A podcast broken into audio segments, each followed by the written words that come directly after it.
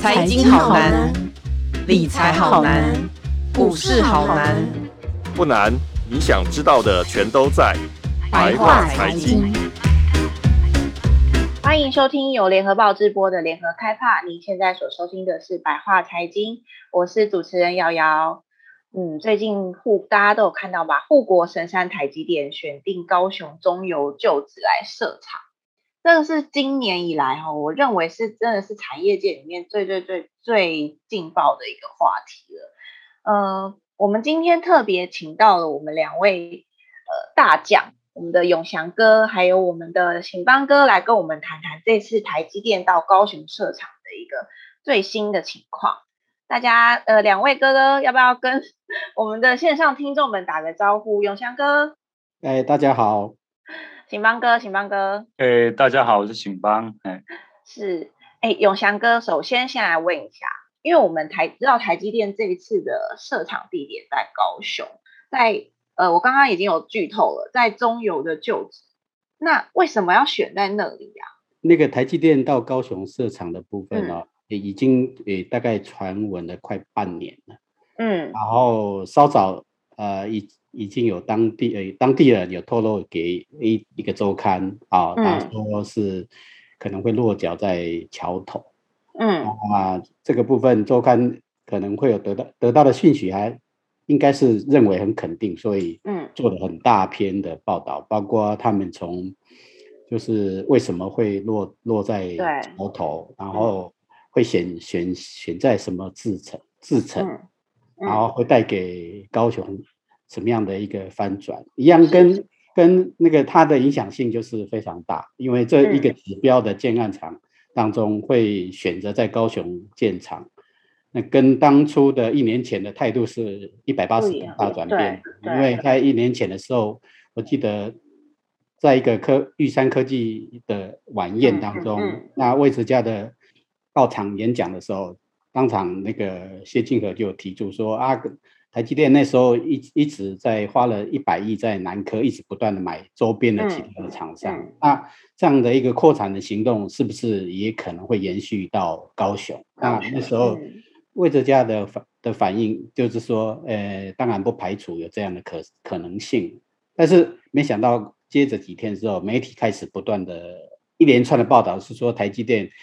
可能会南进高雄之后，然后点名大概陈其迈跟台积联手要炒作桥头的土地啊之类的，反正负负评不断，这样连续三天，刚好在那个竹科四十的一个四十周年庆的时候，刘德英在专题演讲完之后，他就招一些媒体来谈说，嗯，呃，台积电目前来为止，并没有把高雄列为扩建计划。的选项，嗯、哦，他他那个刘德英的那么那么慎重的澄清，有一点把话说死的感觉。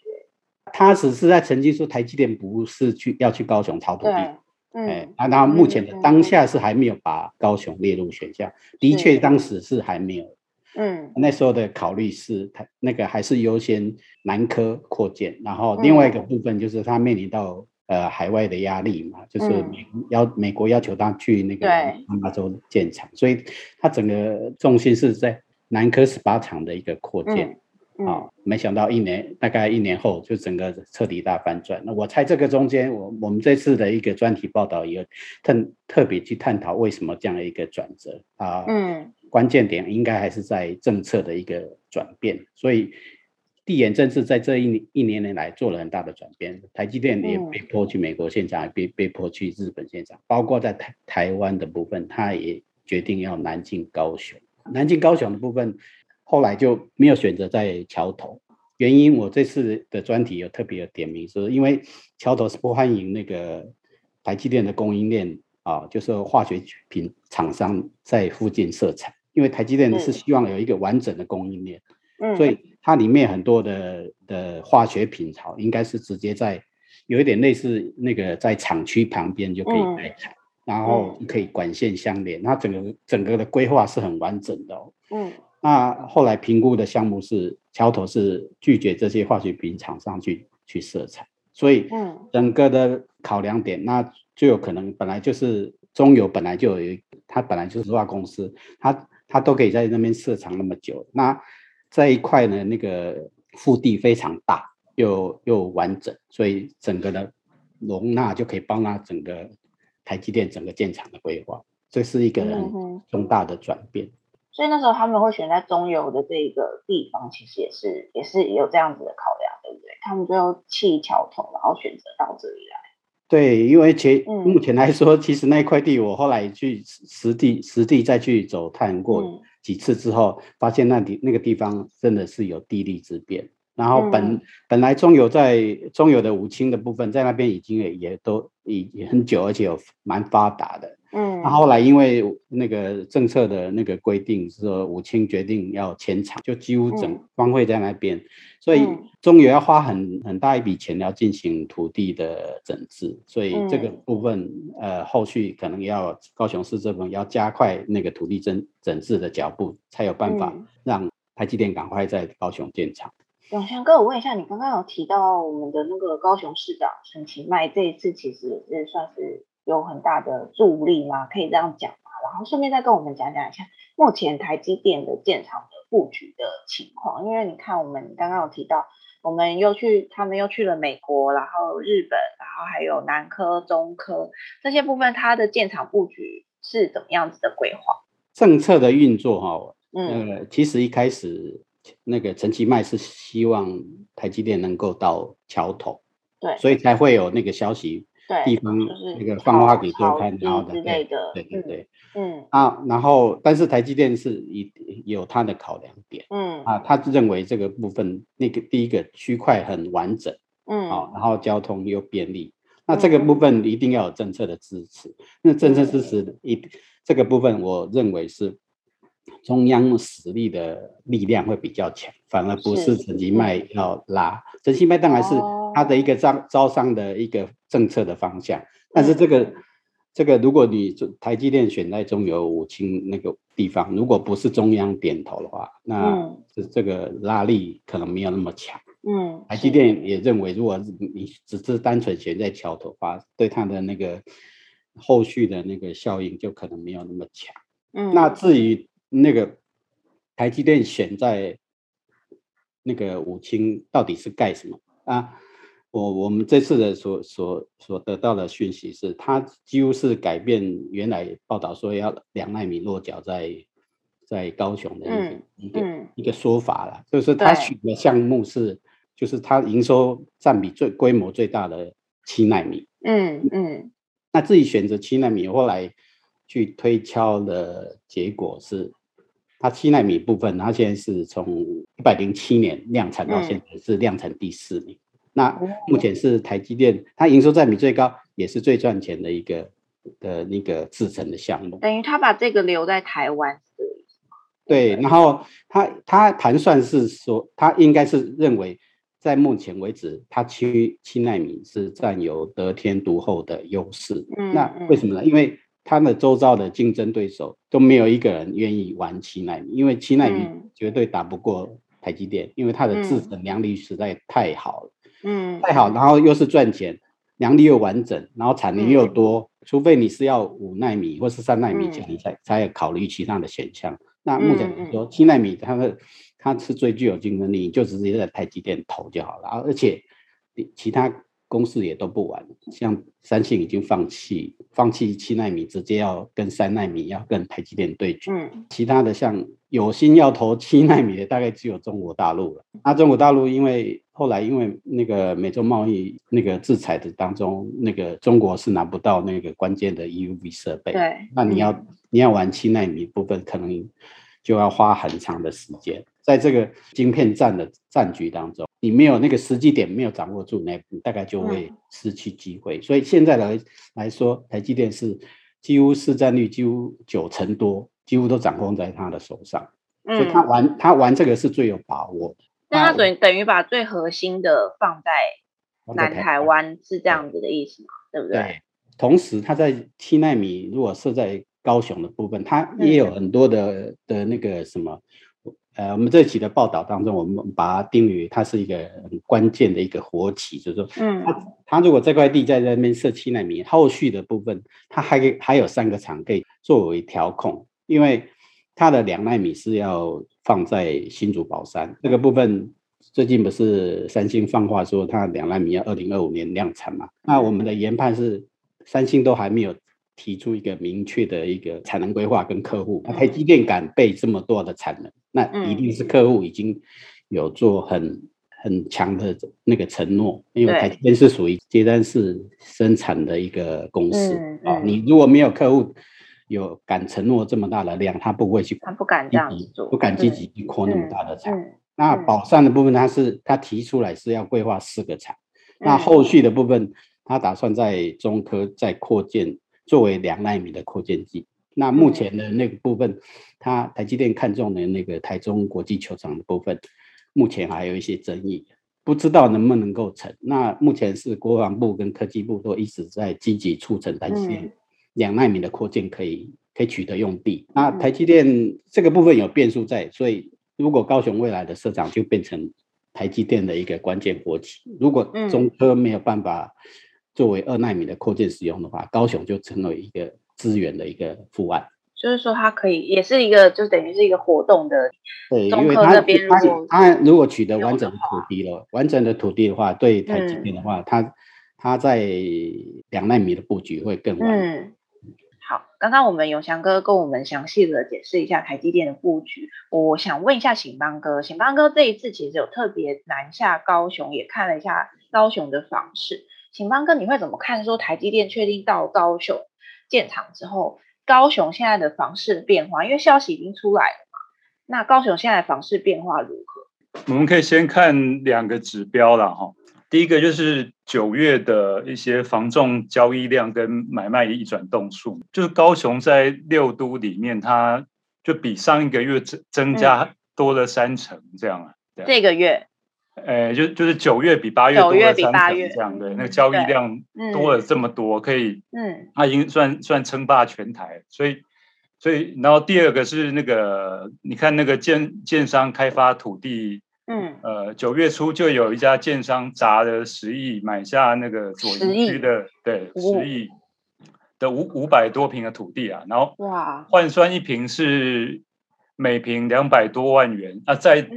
左营区是一个新那个新高这样，嗯嗯，那啊这个他当然可以估计它未来每平那个建案大概要至少要三十六万以上吧。对，一平的单价要三十六万这样。因为像之前台积电到台南的时候，我们也看到那个房台南那个房价啊，真的是创造历史新高。那那你认为说高雄有可能在这短短的几个月之内，也有可能会变成这样的状况？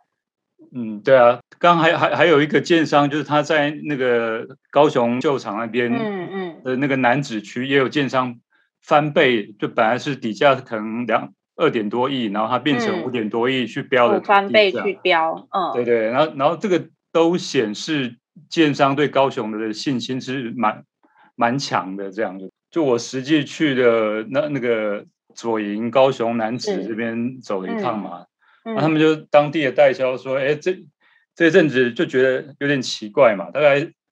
大概疫情刚解封的时候，大概七月底那个时候啊，嗯，就就有一群北部人啊。就是说不怕疫情啊，然后就坚持要来高雄带团来来高雄看房。对对对，然后问他们做什么行业的，有些就遮遮掩掩，然后有些就说啊，我们是从事科技业的这样啊，对啊。科技业。对对对，然后后来台积要进驻五星旧厂的消息逐渐曝光之后啊，他们现在才恍然大悟说，哦，原来是就是这些这些工程师就是。大概他们已经有得到消息，对，早可能三个月前就就知道这个讯息了嘛，对啊，然后嗯，然后以他们的年收入，大概都他们的的惯用手法嘛，就回到刚刚你讲那个台南租、嗯、那个南科那个，嗯、他们都是买买一间自己住哈，然后另外买一间就那个租给别人这样，然后然后他们偏好这种小房型的，大概两三房的，大概总价在一千万以内的这样，他们就可以。以他们的那个年收入可以负担，这样就对了。为什么偏好小房型啊？是因为他们其实通常也不太会举家往南部去，是这样吗？就是他们可能就是有点诶，把它当呃临时宿舍或什么这种的概念。他们不会举家，可是至少会有一段时间吧？对啊，对啊，对。调职过去至少也、嗯、也是个五年，应该跑不掉吧？对啊。嗯、然后他们就想说，那与其缴房租，你不如自己自己买一间，然后投资，然后另外再买一间可以租给别人。他们因为他们预期这边的将来会有很多的人口，就包括上下游厂商都会进驻，这样就对了。嗯嗯嗯。然后然后工程师也也很精啊，他们就喜欢搞那种团购这样啊。对，就大大家一起来啊，跟大家跟建商谈价钱，这个优惠价钱这样对。然后我大概问了那边的建商，他说这这一波买房，他说大概科技业的大概就占了快要一半了，这样就对了。哦，所以科很多工程师基本上已经先先进去了嘛，对不对？对对对，然后一般的建商跟代销都说。就是那个买房的最高峰嘛，大概就是九月，这个消消息正式曝光了之后，对啊，比如有的有的建案可能本来预计年底要结案的，结果这个哎这个消息一出，九月哎就提早完销，就这样这样。哇哇，可能九月就卖了四成，这样就就占了全部的四成，他们就说啊卖到手软了，这样就对。嗯嗯。然后，那请方哥，你的观察，目前高雄哪几个地区基本上都是受惠的第一排？五金旧厂的所在地来讲，它的行政区算楠梓的嘛，哈，嗯，楠梓跟桥头又是很近的，他们算算是有点像是共同生活圈的概念。嗯，两个区域基本上现在就是已经是受惠第一排了。对，他们大概摇滚区了啦。对，那个概念大概就是从从左营高铁站搭个六七站就可以到的概念。相当于从台北可能搭到呃板桥土城的那种概念。嗯嗯嗯。不过我实际搭了一趟，因为高雄好像好像没什么人在做做捷运嘛，对。嗯。那个人其实不多，然后到了当地，你也觉得哎呀，怎么好像都都空荡荡的啊，然后就没没什么生活机能这样子啊。然后你实际去那个桥头科学园区，那个真的草都长得比人还高了这样子。嗯嗯。然后没有没有几栋建筑物，还没有。还没有到真的开发成呃生活区生活区啦，对不对？对，可是它开发时间还蛮早，嗯、应该超过十十几年了这样。嗯嗯。我觉得就陈其迈去年有有大力在整治这个桥头科学园区了哈。嗯嗯。啊，当地就说去年大概就已经，他们长期那个房价都很低迷嘛，然后一平可能可能十万出头，十一十二嘛哈。嗯。啊，然后慢慢涨，然后到了去年这个。有有整治完成的话，大概一瓶就到了大概十八万左右，嗯，然后今年这一波就正式站上二二字头，就是二十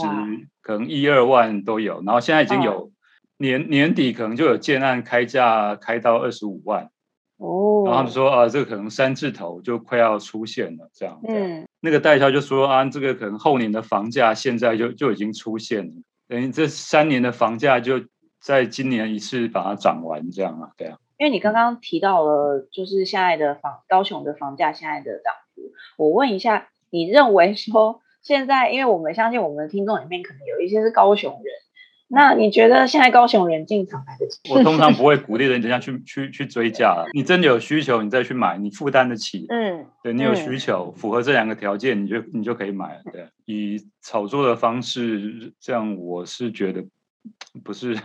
不是很乐观呐、啊，对啊，不是很乐观的意思是指说它很有可能后面会形成一个泡沫吗？对，就像有就是也是有建商跟代销在担忧说，他说这种手法就是等于让他们在卖房子的难度都、嗯、都增加了这样啊，然后他们觉得大概很快就会踢到铁板了啊，啊，什么叫铁板、嗯、啊？第一个就是。可能呃，台积电不来嘛，这就是最大的铁板。最大的铁板要要问翔哥啊，对啊。啊，第二个就是翔哥，待会可以说明一下。对，第二个就是你刚刚讲的房市泡沫化的问题，对，然后这个就是会引来这就这变成政政治跟社会问题嘛，然后会引来可能政府出手打房啊这一类的这样，对不对？对，因为其实最近政府打房的力道又稍微有点加重，可是其实我看到有一些高雄人、高雄的年轻人，他们其实在网络上就是在讲说，政府不是在打炒房嘛，但同时台积电进来之后，高雄的房价反而是狂涨的，这样你到底还就是你的政策非常的矛盾，一下打炒房，但一下又让台积电来高雄，所以你整个房价又涨到一个不行，原本高雄年轻人可能原本是可以买得起房的，又突然间买不起了。对啊，就是楠梓跟桥头这个北部想象的那个什么呃 A 七啊，那个合一住宅那边还要还要再再偏远这样，嗯，有点像蛋壳区啦。也它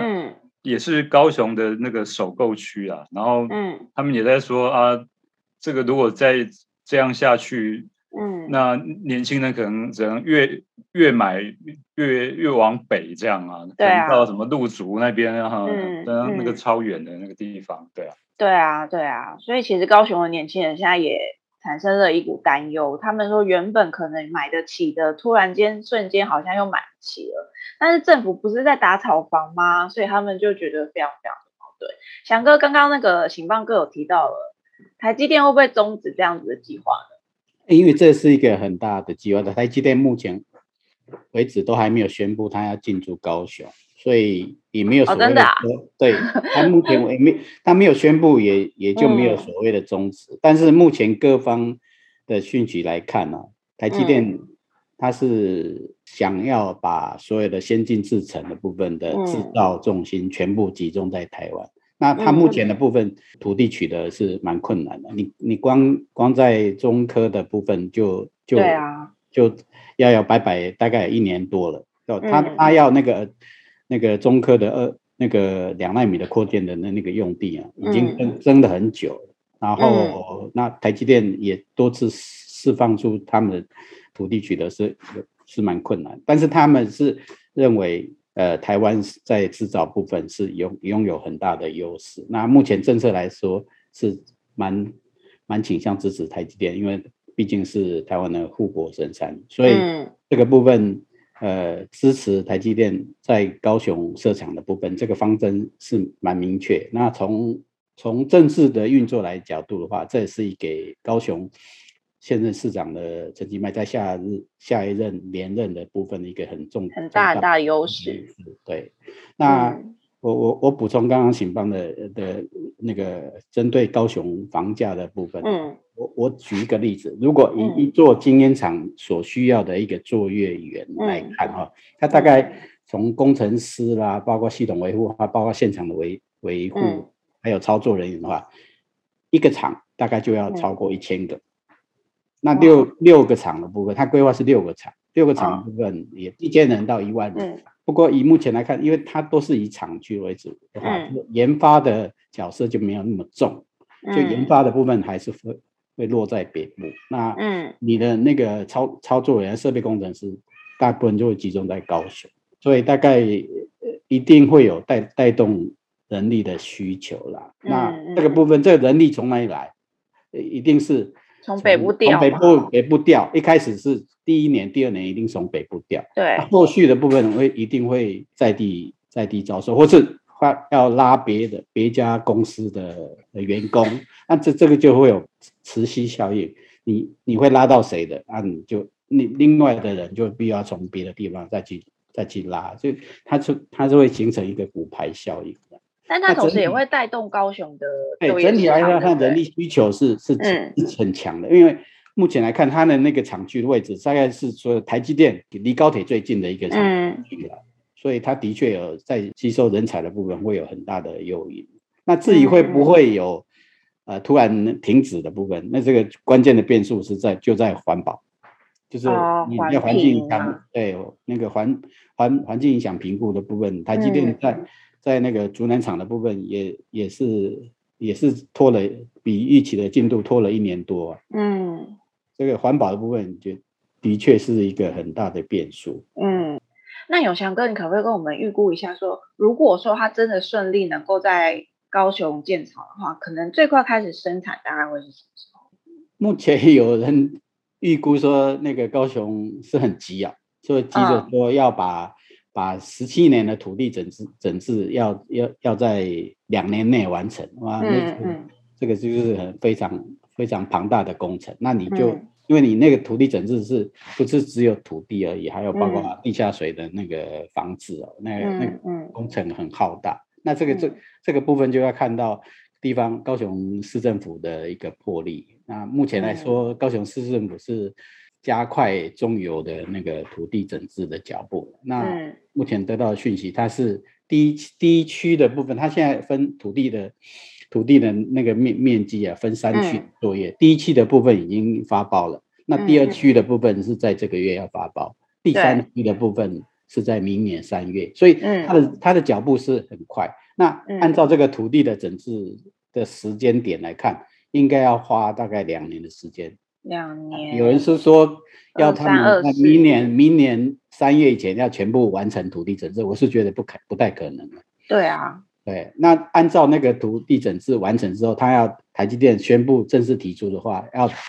要展开那个要提出环境那个影响，然后环评环评报告书。哦，那环评报告书你要经过环评审查，那个之后中间要经过一两年的审查时时期，所以。这个时间点应该最快了，我的预估是在二零二五年，所以最快也要到二零二五年。对，你二零二四、二零二四年建厂，因为台积电的建厂速度还蛮快的。对，如果二零如果能如期在二零二四年让他们开始动动土兴建的话，应该二零二五年就可以开始装机量试产。嗯，但关键就在环评了，对不对？对对对，关键在环评。嗯，好，那最后永祥哥可否跟我们透露一下？最近外资怎么样看台积电的评价？还有我们投资人最关心的目标价，永祥哥。台积电目标价是的确是很难很难去评估了。不过我是、嗯、我是看到台积电的那个企图心非常强。它目前在全球的那个晶圆的先进制程的争争霸战当中，它是一直维持领先，而且它。并没有松懈下来，它持续往前推进。嗯，然后那目前来来说，它是把所有的先进制者的资源全部放在台湾，对，集中在台湾。对对对，嗯、几乎啦，除了美国的五奈米之外，嗯，局部的那个，那几乎有九十五 percent 都放在台湾。嗯、那台湾这么、嗯、这么这么高的比重，是呃来看哦，应该是它。有相当的把握，在未来两奈米甚至一奈米的、嗯、的那个制程当中，跟就是三星啊，或是包括 Intel 想要跟他竞争的，嗯、的确有压力，但是他几乎应该可以比较稳赢的局面了，他才敢这么大大手笔的扩建。嗯、那我我有试着去去了解说他。他看他他到底看到什么商机，敢这么大把手笔来扩、嗯？对啊，关键还是在他的他他现在他自己设定了一个四个平台，那四个平台就当中就包括行动装置、高效能运算。高效能运算主要应应用在那个资料中心所需的呃伺服器。好，那资料中心是因为又又配合到五 G 的发展，速度非非常快。所以五 G 的部分就涵盖各各领域了，包括呃，食衣住住行娱乐，所有的领域都需要透过资讯运作。那资资料量大量的被被需求之外，它就会需要更多的晶片。嗯，另外一个很大的发展的议题就是电动车，因为电动车这个领域是各个国家一定会往积极在发展，因为各国要为了要达到那个碳中和的目标，一定会电动车来取代，嗯，这个是最快的、最有效的方式。其他还有包括云端呐、啊，还有我们现在说我所有的那个远端的应用，目前来看，虽然疫情缓和，但是整个需求更并没有，还是还是并没有，还是非还是非常强。嗯，那台积电不是前阵子在宣布第四季调涨晶圆代工价，对，就可以看出来它的产能几乎都是满。到目前我来我得到的数据，它第四季的产能，除了在先进制程部分有比较松动之外，嗯，其他也都是呃产能利率利用率都超过最高达到一百一十 percent，就是它它几乎都是超产的部分来去应应付整体的开好开满，还不是开好开满，几乎都是几乎是全全部全员动员啊，就是要挤出挤出更多的产能来支援。各方的需求，嗯、那依照这样的模式的话，嗯、台积电第四季是价量齐扬哦，就是它、哦、它的营收，它的那个晶圆价格有调整的话，它是，是。它的它的获利应该是是有可能会再创新高的哦。的确，它是在第四季涨价的一部分原因，嗯、它是原物料也都涨，嗯、包括化学品啊、晶圆啊，嗯、包括很多的那个工那个材料都都涨价哦，嗯、所以它的确是。是有成本上涨的压力，嗯，但是它这次的调幅是蛮大的，五到二十 percent 是，嗯，不很大。它有一有部分的呃意图是希望能够吓退一些重复订单的客户，嗯，希望你们真的你真的有这样的订单的拿在手上了，你才来你才来下单，嗯嗯嗯，啊，希望能够吓退一些。就是到处抢产能的，因为现在如果囤囤货的嘛，对对对对对，确实是有囤货的现象。嗯，那目前来看，整个下退的什么时候可以产生效果？明年第一季才会比较明朗化，到时候台积电的法说应该会针对那个库存的变化做一个说明。那目前来看，嗯、第四季来说，应该的提出的都还是价量齐扬，对，比较正面。所以是从从台积电第三季的。那个营收跟获利创新高了，它的确股价 在这时候是是呈反而是呈现下跌的时候。对，最近有点下跌。其实是应该是主要是被外资大量提款所影响，不不然你台积电的营营收的获利表现是。但就基本面来讲，第四季台积电的基本面基本上都还是对，目前还是 OK 的，而且它未来的营收的成长的力道还是非常强的。如果按照它现现有的台湾的那个产能一，嗯，一年两个厂的速度在在在增加的话，它营收的增幅是相当可观的。是的，我们永祥哥已经指示了，各位听众们好好把握啊。好的，今天谢谢我们的永祥哥与醒邦哥非常详细的讲解。那感谢大家收听今天的百话财经。如果想要知道更多关于台积电南京、高雄相关的报道，请上网搜寻联合报数位版 VIP 点 UDN.com。那我们下周百话财经见喽！谢谢醒邦哥，谢谢永祥哥，谢谢，谢谢。彩的报道，请搜寻 VIP 大 UDN.com 联合报数位版，邀请您订阅支持。